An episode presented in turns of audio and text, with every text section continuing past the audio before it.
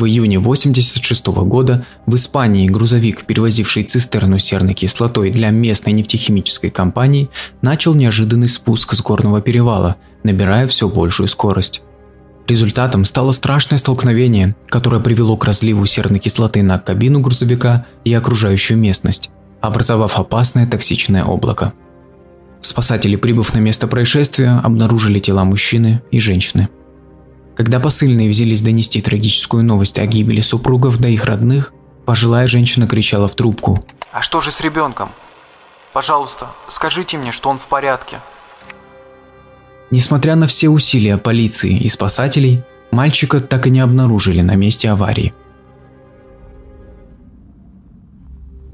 Андрес Мартинес Навара отправился в рабочую поездку, где его сын, десятилетний Хуан Педро Мартинес, сопровождал его. Их цель была в перевозке 20 тысяч литров серной кислоты из района Мурсии в город Бильбао для местной нефтехимической компании. Хуан Педро был единственным ребенком в семье, и хотя он иногда сопровождал отца в его поездках, но никогда в такой длительной и не с цистерной, наполненной 20 тысячами литров кислоты. В школе мальчик слышал истории о зеленых баскских пастбищах и мечтал увидеть их своими глазами – чтобы осуществить свою мечту, Хуан Педро взял обещание от отца, что они смогут отправиться в страну басков, если он хорошо справится с предметами в школе. Отец сдержал слово и решил взять сына с собой в эту поездку, когда учебный год закончился и мальчик сдал экзамены. К тому же 24 июня 1986 года был днем святого покровителя Хуана Педро, поэтому эта поездка была также подарком на именины для юного путешественника – Андрес Мартинес Навара решил взять с собой свою жену, чтобы она могла присмотреть за их сыном Хуаном Педро во время того, как он будет разгружать грузовик в пункте назначения. Они планировали провести несколько дней вместе, посетив страну басков. 24 июня Андрес и его семья прибыли в Фуанте-Алама на машине его сестры и в 19.00 отправились в Картахену, где их грузовик был загружен и готов к отправке. Андрес Мартинес его жена Кармен Гомес Легас и их сын отправились в путь на своем грузовике Volvo F12 из Картахены. Им предстояло преодолеть 800 километров до Бильбао. По пути семья не раз останавливалась для отдыха и заправки грузовика. Во время этих остановок семью в полном составе видели местные работники. Первая из таких остановок была в кафе Вента де Олива, всего в нескольких километров от города Сьесы. Там они остановились на полчаса. Вторая остановка произошла в Лас-Педроньерос в 12 часов 12 минут, где грузовик был припаркован на заправке, и местные работники АСС смогли увидеть всю семью в полном составе. Примерно через полчаса грузовик продолжил свой путь по национальному шоссе номер 301. К трем часам утра семейство добралось до бензоколонки Лос-Анхелс, расположенной на въезде в столицу Испании. Остановившись там на час и 13 минут, они снова отправились в путь в 4 часа 13 минут – Последний раз семью видели 25 июня в полшестого утра, когда они зашли в кафе «Мезон Арагон». Родители мальчика заказали себе кофе, а мальчик ел печенье с молоком. По словам сотрудников заведения, семья не проявляла признаков тревоги или грусти. Бармен Филиппио Альгамбра хорошо запомнил мальчика и был в состоянии подробно описать его полиции, отметив показавшиеся ему странным красные брюки и одежду мальчика, поскольку был удивлен тем, как ребенок этого возраста согласился носить в такое теплое время такую одежду. В 6 часов утра того же дня грузовик прибыл на Самосьеру, горный перевал к северу от Мадрида, столицы Испании. В какой-то момент машина неожиданно разогналась до 140 км в час на горной дороге национального шоссе номер один несмотря на ограничение скорости 90 км в час на этом участке. Тогдашняя погода была ясной и без осадков, дорога не была мокрой, поэтому такое неадекватное поведение автомобиля выглядело необычным. Судя по реконструкциям события, сделанным экспертами, водитель начал обгонять грузовик, который ехал по той же полосе, свернул обратно на свою полосу, проезжая так близко к грузовику, едущему навстречу, что сбил у него боковое зеркало – а затем Вольво врезается в третий грузовик на огромной скорости. В результате столкновения Вольво перевернулся, а серная кислота начала вытекать из контейнера в задней части грузовика, заливая содержимое на кабину автомобиля и местность вокруг дороги. Токсичное облако окутало ближайшие окрестности, создавая адскую картину.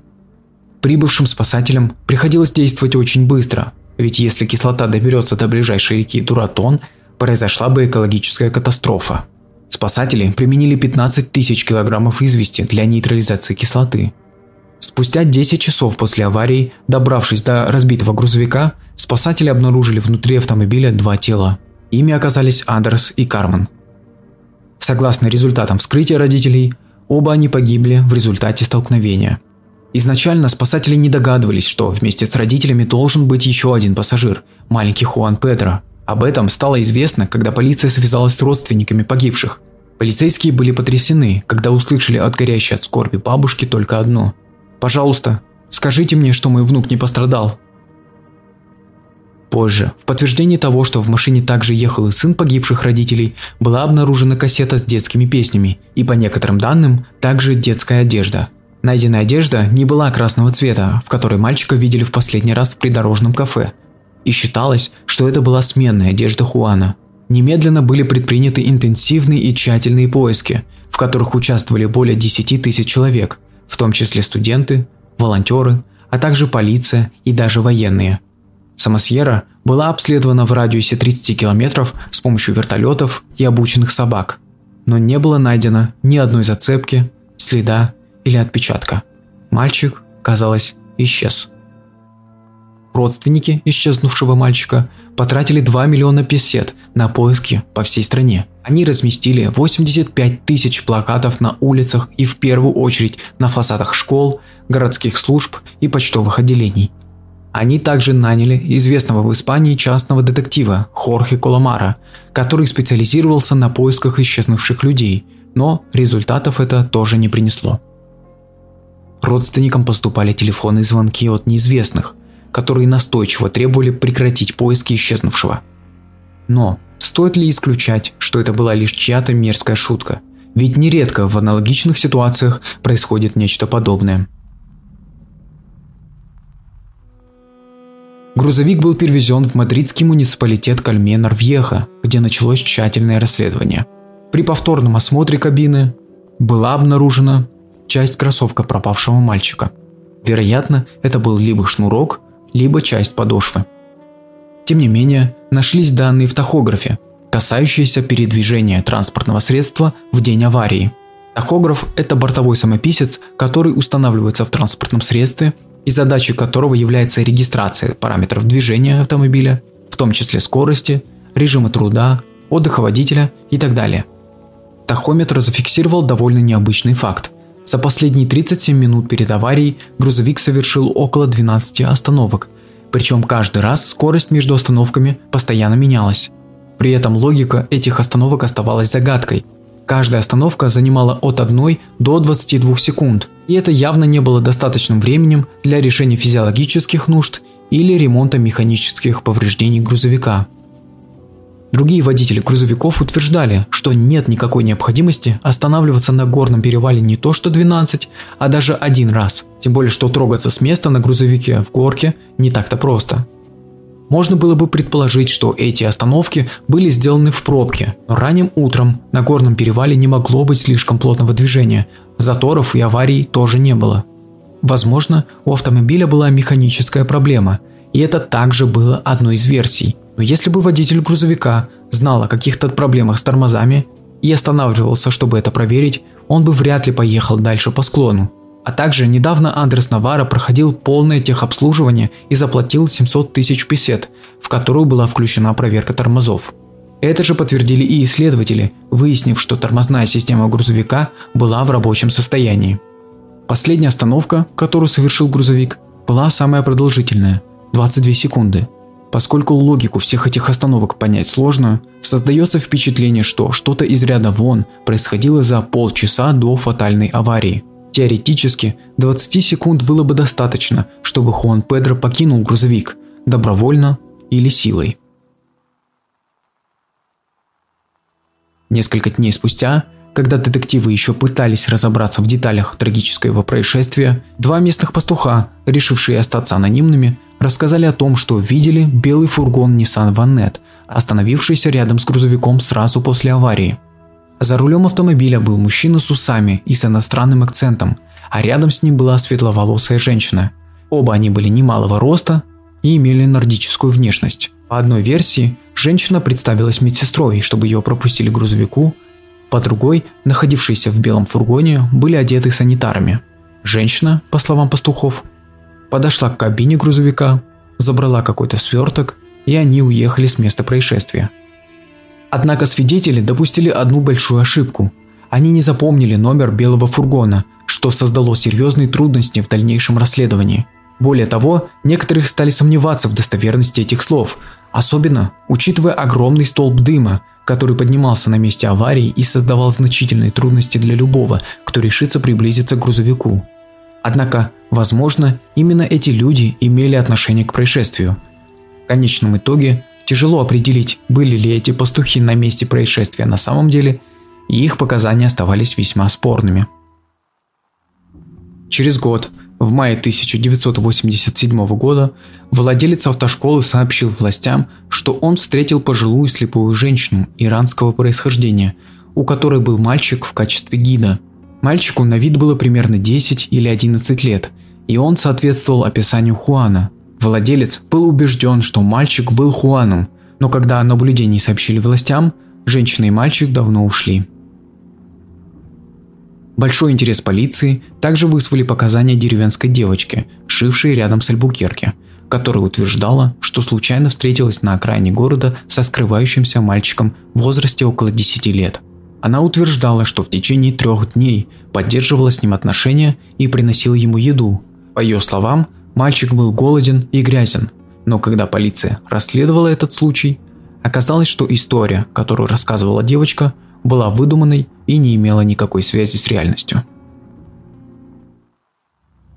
Через год после начала расследования произошла смена судьи. На смену Марии Риера пришла Мария Долерес Руис Рамос. Она отдала приказ заново обыскать цистерну. Национальная газета País, обычно являющаяся серьезным источником, опубликовала новость, что в грузовике были обнаружены следы героина. Они были обнаружены не в кабине, а в самой цистерне. Два из трех отсеков к моменту аварии были заполнены серной кислотой, а один был пустым. Там был обнаружен наркотик в свертке, завернутым в одеяло, завернутым в белый брезент и, наконец, защищенным пластиковой пленкой. Было проведено расследование бизнеса Андреса Мартинеса, но его не смогли связать ни с кем из наркобизнеса или других криминальных структур. В передаче Куэн Сабе Донда вышедший в 1992 году, ведущий Пако Лабатон рассказал, что в грузовике действительно было найдено несколько тряпок, которые изначально дали положительный результат на героин.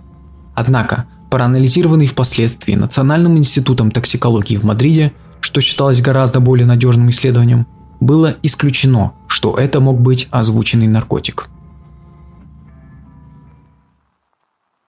После случившейся трагедии было создано бесконечное количество теорий о том, куда мог пропасть маленький Хуан Педро, а также о причинах, вызвавших его исчезновение.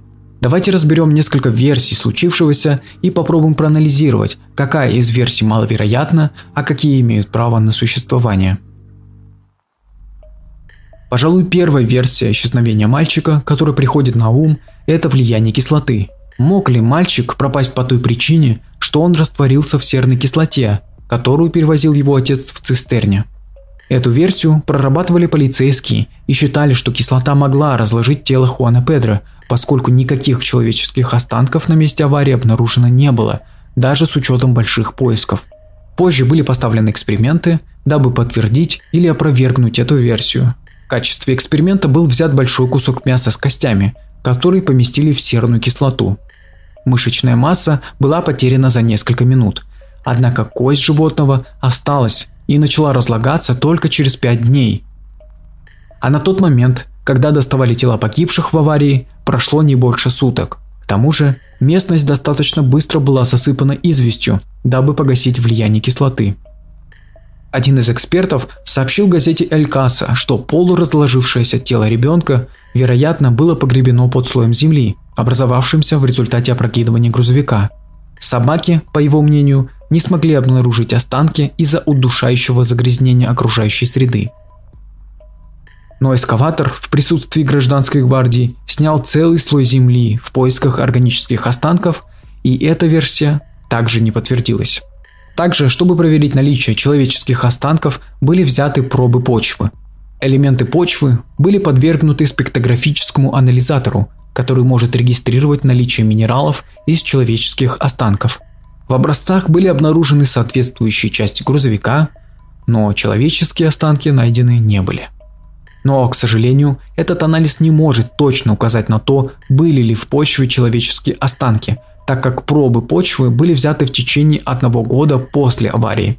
Профессор аналитической химии Автономного университета Мадрида Лукас Хернандес считает, что если бы анализ был проведен вскоре после аварии, то результаты могли бы быть другими, и тогда можно было бы наверняка подтвердить или опровергнуть версию растворения мальчика в кислоте.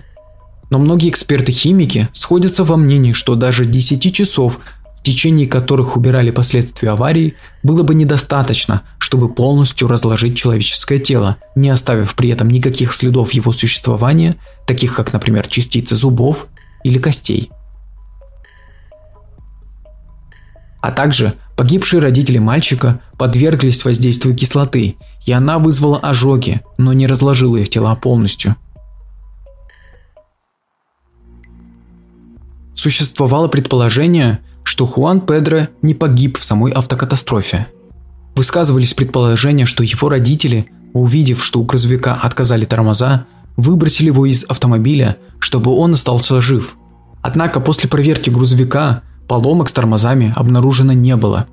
По другой версии, мальчик мог выжить в момент аварии, но получил множественные ожоги кислотой и, возможно, пытался спуститься вниз к горной реке, чтобы промыть раны.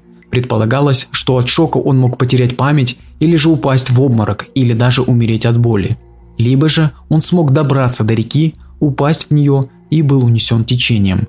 Однако и эта версия не нашла подтверждения – в окрестностях места аварии были проведены тщательные поиски, участие в которых принимало более 10 тысяч человек, а власти также подключили к поискам вертолеты и обученных собак. Они прочесали все прилегающие к месту происшествия территории, тщательно изучили кусты, овраги, насыпи, ручьи в радиусе 30 километров.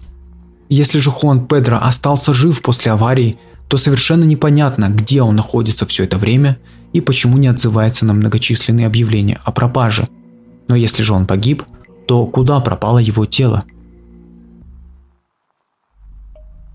Хуану Педро по альтернативной версии событий удалось выбраться наружу, где он нашел помощь в лице загадочной пары, иностранца и его светловолосой спутницы. Пара попыталась доставить его в больницу, однако на пути в больницу мальчик умер, и туристы, желая избежать проблем с испанской полицией, спрятали его тело.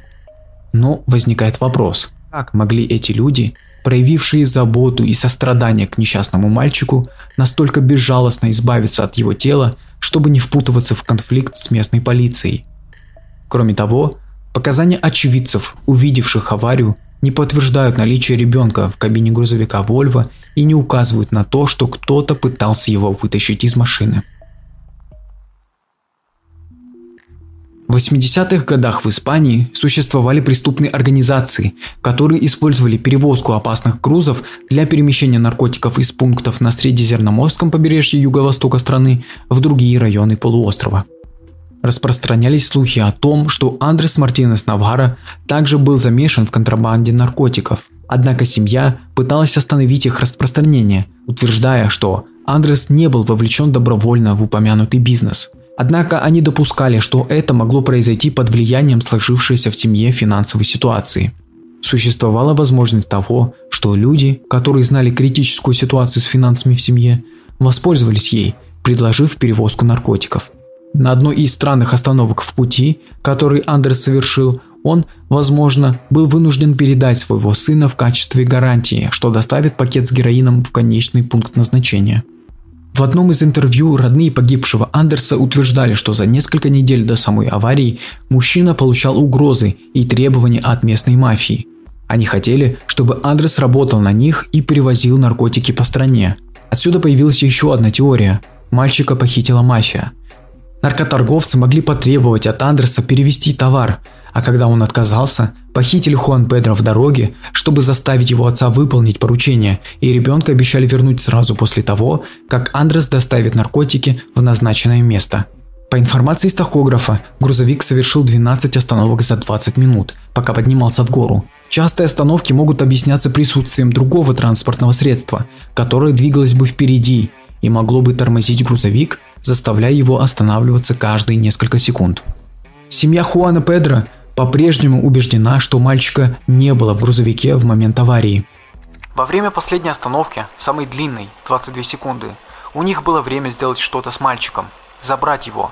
Рядом с местом происшествия находился полицейский пост. Ясно, что торговцы наркотиками остановили грузовик и взяли ребенка в заложники, косвенно вынудив отца осуществить перевозку наркотиков. Прокомментировал дядя мальчика Хуан Гарсия. В таком случае похищение спасло мальчика от смерти на какое-то время. Но он оставался в руках наркоторговцев и был неудобным свидетелем их преступления, которого можно было бы устранить легко и незаметно.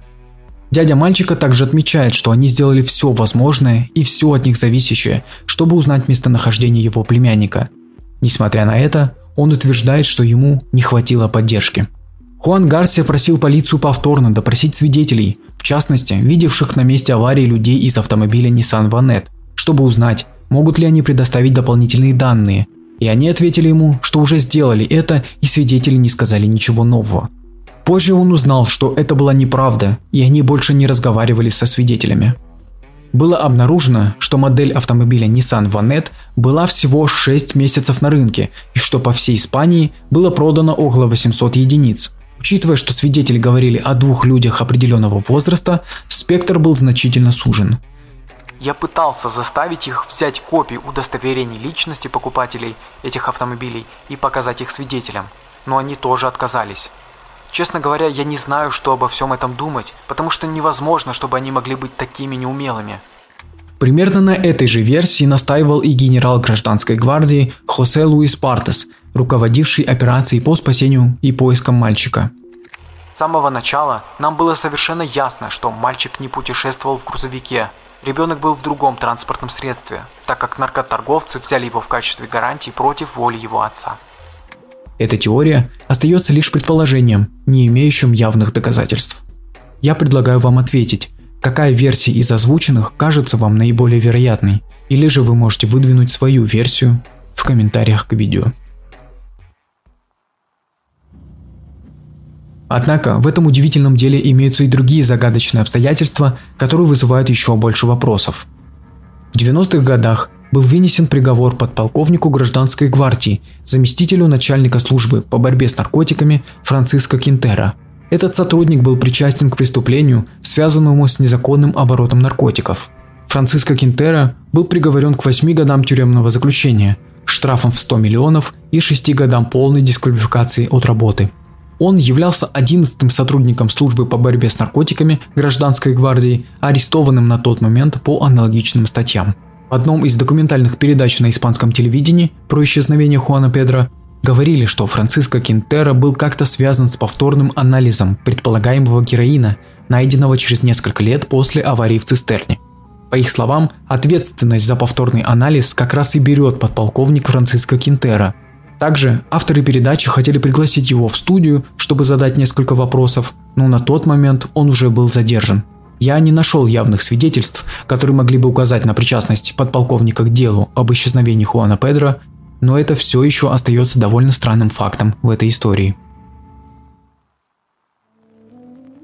Примерно 12 лет спустя родилась программа, созданная Гражданской гвардией и Университетом Гренады под названием «Феникс», для сбора генетических профилей родственников, пропавших без вести, с целью создания банка, который помог бы раскрыть много нераскрытых дел – Бабушка Хуана Педро сдала свою ДНК в 2008 году.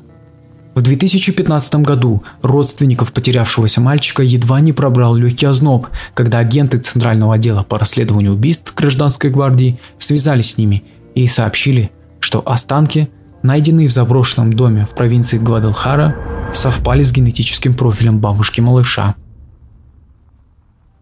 Но их предупредили, что это, скорее всего, ложноположительный результат – поскольку качество образцов было довольно низким, и что шансы на то, что эти человеческие останки соответствуют Хуану Педро, были чуть меньше нуля. Когда результаты были сопоставлены с результатами новых полученных образцов ДНК, ошибка подтвердилась. Дело мальчика из Самосьеры осталось загадкой. Теперь мы собираемся попросить суд разрешить эксгумацию останков Андреса и Кармен, чтобы получить образцы их ДНК, потому что это наиболее похоже на то, что было бы у Хуана Петра. Мы хотим, чтобы список Интерпола был полным в этом отношении, потому что мы не хотим исключать любую существующую возможность того, что однажды тайна прояснится. Представьте, если мальчика увезли за границу, и что однажды этот человек, которым он стал, захочет узнать, кем были его родители. Заявили родственники Хуана Педро. Тем не менее, в течение шести лет предпринимаются попытки эксгумировать тела родителей, чтобы сделать генетический профиль намного более точным. Однако суд, который расследовал это дело, несколько раз отказывал родственникам в этой просьбе. До сих пор неизвестно, куда подевался Хуан Педро Мартинес Гомес в день смерти своих родителей. Это дело произошло 37 лет назад, и если парень был бы жив, то сейчас ему было бы 47 лет. Но на главный вопрос, куда пропал Хуан Педро, все еще не был найден ответ. Дядя мальчика говорит. После трех десятилетий Единственной надеждой на разрешение этого дела остается возможность, что кто-то перед своей смертью решится рассказать, что произошло на самом деле. Будьте осторожны.